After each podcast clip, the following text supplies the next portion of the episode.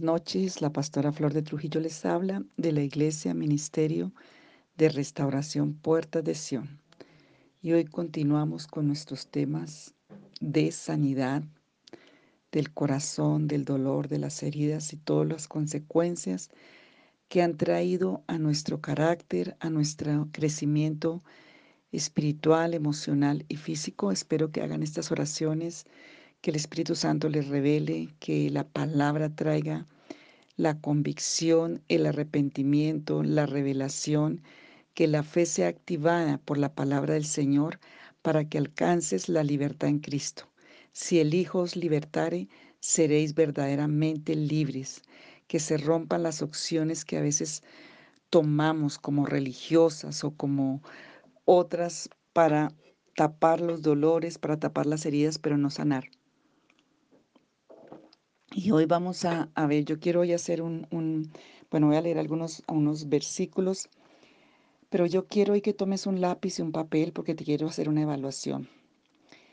Dios dice en el Salmo 147.3, Dios sana a los quebrantados de corazón y Él venda, Él cura sus heridas. Hay evidencias emocionales de una persona herida, por ejemplo, el dolor, la queja, el reclamo, la condenación, la acusación, no aceptar ayuda, individualismo, autosuficiencia, resentimiento, percepción alterada de la realidad, subjetividad, o sea que todo lo centras en ti, dureza, manejo inapropiado de los sentimientos, resentimientos, vulnerabilidad, hipervulnerabilidad, debilidad, negativismo, conflictos, inmadurez, rebeldía, falta de misericordia. Herida es una lesión que penetra, producida por, puede ser un cuerpo vivo, un choque, un arma, un golpe o una ofensa, tanto en el orden físico como espiritual. Cuando una herida permanece por mucho tiempo, se vuelve una llaga. Entonces, entre las alteraciones de la conducta tenemos las heridas, las cuales producen trastornos psicológicos. Por ejemplo, la ira, la angustia, la, amargura, la obsesión, la obstinación. Y en esa línea todo lo que son neurosis, histerias, etcétera, ruptura del alma, descompensación espiritual, descompensación del alma, emocional, afectiva, de carácter, de comportamiento, problemas de personalidad. Entonces, vemos, eh, hay un caso en la Biblia que está en Génesis capítulo 32, 25, y aquí vemos un, un caso muy claro que el Señor nos muestra de heridas. Jacob, cuando lucha con el ángel. Jacob traía heridas dentro de él, en el, en el espíritu aún y en su alma, pero también fue herido en su cuerpo. Dice así, el ángel luchaba con Jacob y el ángel tocó su muslo y lo descoyuntó, por lo cual Jacob cojeaba. Hay muchas heridas del alma, heridas internas, que van a tener una repercusión en tu cuerpo. Entonces, antes de seguir con el tema, yo quiero que vamos a hacer aquí un test. Vas a conseguir un esfero, un lápiz porque vas a hacerlo, vas a, vas a, vamos a trabajar ese tema, porque a veces lo volvemos todo académico, grecorromano o religioso y no va a funcionar, no va a darte fruto. Sal de lo académico, sal de lo grecorromano, sal de lo religioso y empieza a enfrentarte a la realidad de cosas específicas que tú tienes que hacer si quieres salir de esta condición repetitiva, después te quejas, Dios no sirve, la Biblia no sirve, las tareas no sirven, porque estás con patrones ya eh, como muletas que has hecho frente a las situaciones que hemos visto y necesitas dar fruto. El árbol se conoce por el fruto. De la raíz del árbol se ve el fruto. Entonces, ¿Qué fruto estás dando de todo esto? Mira que Dios no tienes excusa, te está dando una cantidad de material muy, muy importante para tu restauración y, tu sanidad, pero un día Dios también nos va a pedir cuenta de todo lo que nos ha dado, porque el Señor es el que nos está mirando el corazón y su interés es la sanidad, la restauración. Y Él no nos está mirando con juicio ni condenación, sino que nos está mostrando la verdad. Nos trae su gracia, pero nos confronta con la verdad para que podamos ser libres.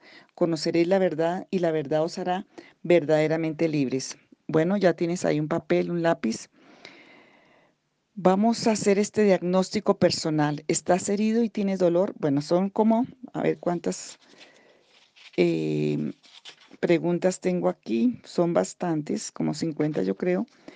Y lo que vas haciendo es, es diciendo sí o, o poniendo un punto allí para después contar cuántas tienes y tú mismo sacar una conclusión. Marca un chulito, una X, cuando es afirmativo. Cuando tú lo tienes, lo marcas. Entonces el número uno y marcas si sí lo tienes o no. ¿Has dudado de la existencia de Dios? Número dos. Si sí has dudado, marcas un chulito ahí. Número dos. ¿Has pensado orar?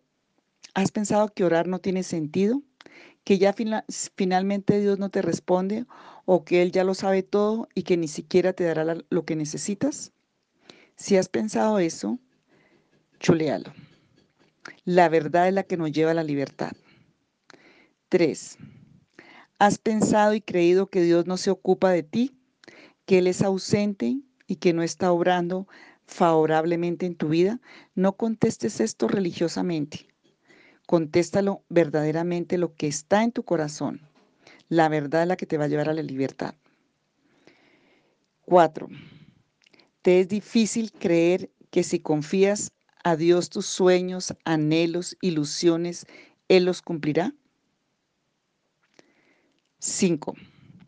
Te resistes a recibir sus bienes, sus bendiciones. No puedes creer que el bien que recibes es muestra del amor de Dios.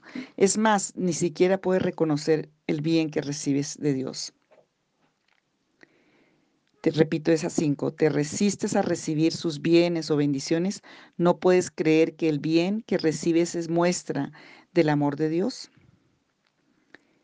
Sexto. ¿Ves el futuro con incertidumbre? Siete.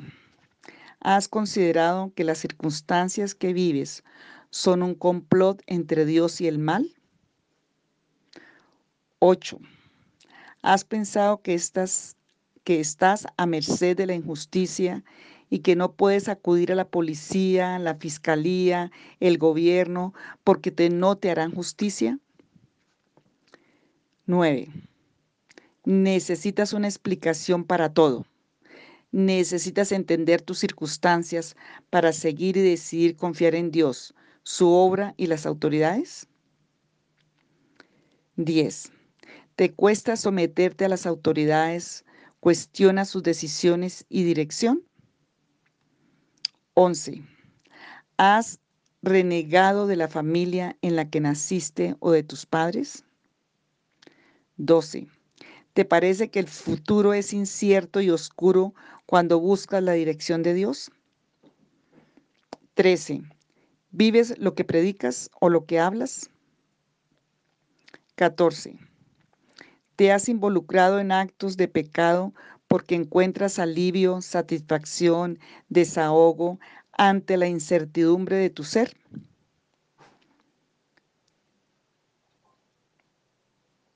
Quince. ¿Tienes frecuentes ataques de ira? 16. ¿En ti son constantes el lamento, las críticas y las quejas? 17. ¿Tiendes a compararte con otros y a comparar a otros? 18. ¿Eres autoritario o autoritaria y tirano o tirana? 18. En ti, me perdí, no sé si es 18 o 17. 18. ¿En ti la violencia verbal y física producida por ti es algo cotidiano? Siguiente sufre de hipersensibilidad, cualquier cosa te roza y te sensibilizas ya. 20. Padeces de insensibilidad, eres duro, no te toca nada. Siguiente, ¿Tienes tendencia a defenderte por todo? Autodefensa, autojustificación. Siguiente, ¿te excusas, justificas frente a los errores? Siguiente, ¿tienes intensos sentimientos de vergüenza? Otro, ¿no puedes perdonar a alguien? ¿Te cuesta, te cuesta, te cuesta? Siguiente, ¿todavía te duele el recuerdo del pasado? Siguiente, ¿sientes miedos irracionales? Siguiente, ¿ves una cadena de eventos lastimosos en tu vida? Siguiente, ¿hay un hábito compulsivo o una adicción? Siguiente, ¿estás extremadamente inquieto o inquieta, siempre afanado o afanada con el impulso de estar haciendo algo o si no, no sientes paz? Siguiente, ¿sientes enojo o ira continuamente? Siguiente, ¿encuentras difícil o imposible demostrar afecto físicamente, amar o recibir amor? Siguiente, 32 o 31. ¿Comes compulsivamente o bebes compulsivamente? ¿No comes suficiente o sufres de bulimia? O sea, comer y después vomitar. Anorexia, siempre estar a dieta, baja de peso, pero te sigues viendo gorda o gordo. Siguiente, no quieres que te toquen impotente o frígida sexualmente o frígido. Siguiente, 34, 33. Tienes falta de control, dominio propio. Te enojas o lloras fácilmente. Siguiente, sientes deseo de lastimarte a ti mismo o a otros. Siguiente, tienes falta de valor o identidad, no sabes cuánto vales ni quién eres. Sientes profunda culpa a pesar de haber pedido perdón a Dios. Siguiente, ¿no te acuerdas si alguien te amó en los primeros años de tu vida? 39 o 38, ¿sientes que Dios no te ama? te sentís, perdón, el siguiente, te sentiste rechazado o rechazada porque tus padres no te querían, te adoptaron o fuiste del sexo incorrecto para ellos o no pudiste satisfacer las esperanzas perfeccionistas de tus padres. Siguiente, sentiste rechazo o inferioridad por una cualidad física o característica o emocional o por una desventaja física? Siguiente, ¿recibiste amor condicional en tu infancia? Por lo tanto, no puedes dar amor incondicional normalmente. Siguiente, no puedes confiar en nadie, sospechas de los motivos de otra gente, de otras personas. Siguiente, ¿escondes tus sentimientos verdaderos? ¿Siempre estás aparentando lo que no eres? Siguiente, tu papá o mamá fue alcohólico, pero siempre decía que podía controlar lo que tomaban socialmente para divertirse. Siguiente, fuiste ridiculizado o ridiculizada por uno de tus padres o una autoridad.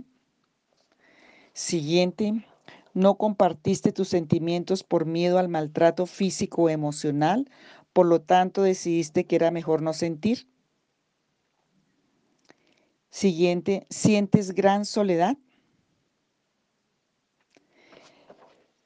Señala ahora cuáles de estas respuestas son probables a los dolores en tu vida. O sea, eh, chuleas también las que tú creas que sí son. Continuar evadiéndolos, enterrándolos cada vez más adentro de mí, en mí, por un intento de olvidarlos, todo lo que tiene que ver con con el dolor que has tenido? Repito, ¿cuál de estas parece mi respuesta más probable a los dolores en mi vida? Primero, o sea, siguiente estamos como en las 50. Continuar evadiéndolos, enterrándolos cada vez más adentro en mi intento de olvidarlos. No quiero pensar en ellos, los, los entierro y los entierro dentro de mí. Siguiente, deprimirme más y más por seguir deleitándome en el dolor o en esos dolores, en ellos, cuando pienso y pienso y recuerdo y recuerdo y me quejo y me quejo.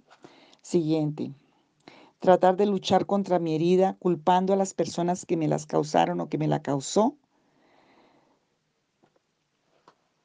Siguiente, permitir seguir enojado o enojada e incluso permitir que el odio crezca en mí, en mi corazón. Siguiente, rehusar tratarme las heridas porque tengo el derecho de sentirme herido o de sentirme herida porque me dolió. Siguiente, si tengo alguna responsabilidad en estar sufriendo, negarme a reconocerlo. ¿Cuáles de estos componentes del dolor tú has añadido a tu dolor? Voy a leer varios y tú anotas los que tú sientes que tienes. Acuerda que estás siendo honesto primero que todo contigo mismo con Dios y esto te va a ayudar a ubicar dónde hay y todavía dónde están las heridas y cómo ellas te están llevando a que tus conductas no sean las que realmente Dios quiere que tú tengas. Culpa, autocompasión, vergüenza, depresión, miedo, ansiedad, autocastigarme consciente o inconscientemente, autosabotearme sería como autocastigarme, meterme en situaciones donde voy a recibir dolor, amargura, ira, duda, venganza, resentimiento, odio, dureza, juzgar a otros, violencia. Este test tiene que ver con que tú analices cuánto de tu vida está realmente herida, cuánto de esos, de esos eh, ítems que acabas de contestar está mostrando que realmente hay cosas que están heridas en tu vida y que tienen que sanar, que el Señor quiere que sanes, porque la promesa y la tarea espiritual para este tema de la sanando el corazón, sanando las heridas, es que leas en voz alta e Isaías 53. Si lo puedes hacer diariamente, si lo puedes escribir pidiéndole al Espíritu Santo que ministre esa palabra a tu corazón, sé que el Señor primero que todo va a sacar las raíces, las heridas profundas, te va a traer revelación y también de estas que voy a leer nuevamente, tú vas a, marcarlas o anotarlas que tú crees que tienes.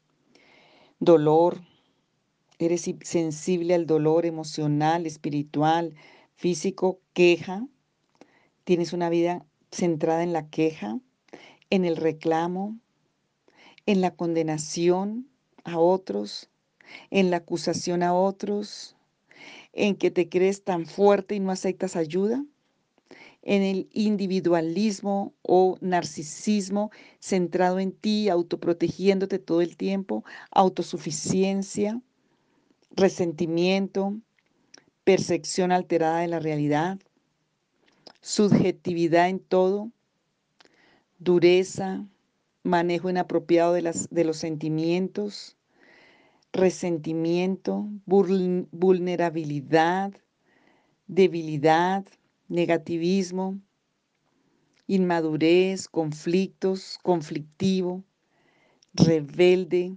duro, falta de misericordia. Si hay de esas, también anótalas allí. Y esta em, evaluación es muy importante, pero hay promesas. El Señor dice que Él sana a los quebrantados de corazón y Él venda sus heridas.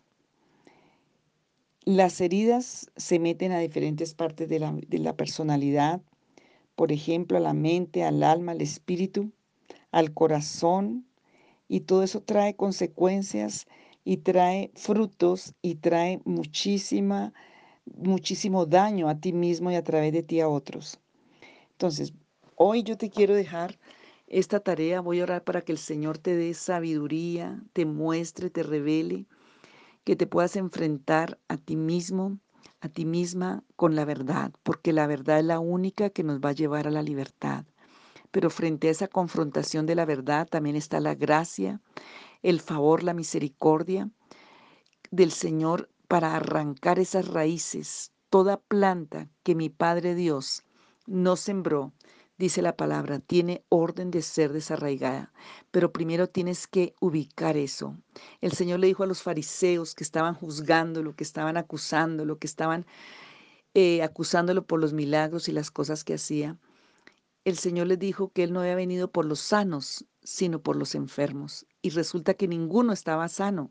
Los fariseos eran los más enfermos, pero no reconocieron su enfermedad, no reconocieron su pecado, no reconocieron su iniquidad, no reconocieron sus heridas no se humillaron. Y el Señor habita, como dice Isaías 57, 15, el Señor habita en un corazón quebrantado, humillado y vuelto pedazos. El Señor quiere que te quebrante delante de Él para que Él pueda sacar ese dolor. El Señor habita en lo alto, en lo sublime, pero también en un corazón que se contricta, que se constriñe, que está roto, que se humilla. Y para sanar tenemos que humillarnos. ¿Por qué? Porque mecanismos de defensa que hemos hecho y en todos estos audios que llevamos seis meses, ¿sabían esto? Llevamos seis meses dando esta palabra. Ah, en el Spotify de Iglesia, Ministerio y Restauración Puertas de Sion puedes ir em, oyendo los otros, están bajando todas las semanas para que los tengas allí también y los pases también a otros. Pero en todo este tiempo estamos trabajando eso, porque el Señor quiere nuestra sanidad, nuestra restauración el Señor quiere que salgamos a la libertad, quiere que nosotros sanemos, que, nos, que seamos libres, porque a la libertad fue que vino el Señor. Conoceréis la verdad y la verdad os hará verdaderamente libres. Entonces, no podemos ponerlo en el plano religioso ni en el plano grecorromano de académico, porque no te va a servir. Tienes que enfrentarte a la verdad.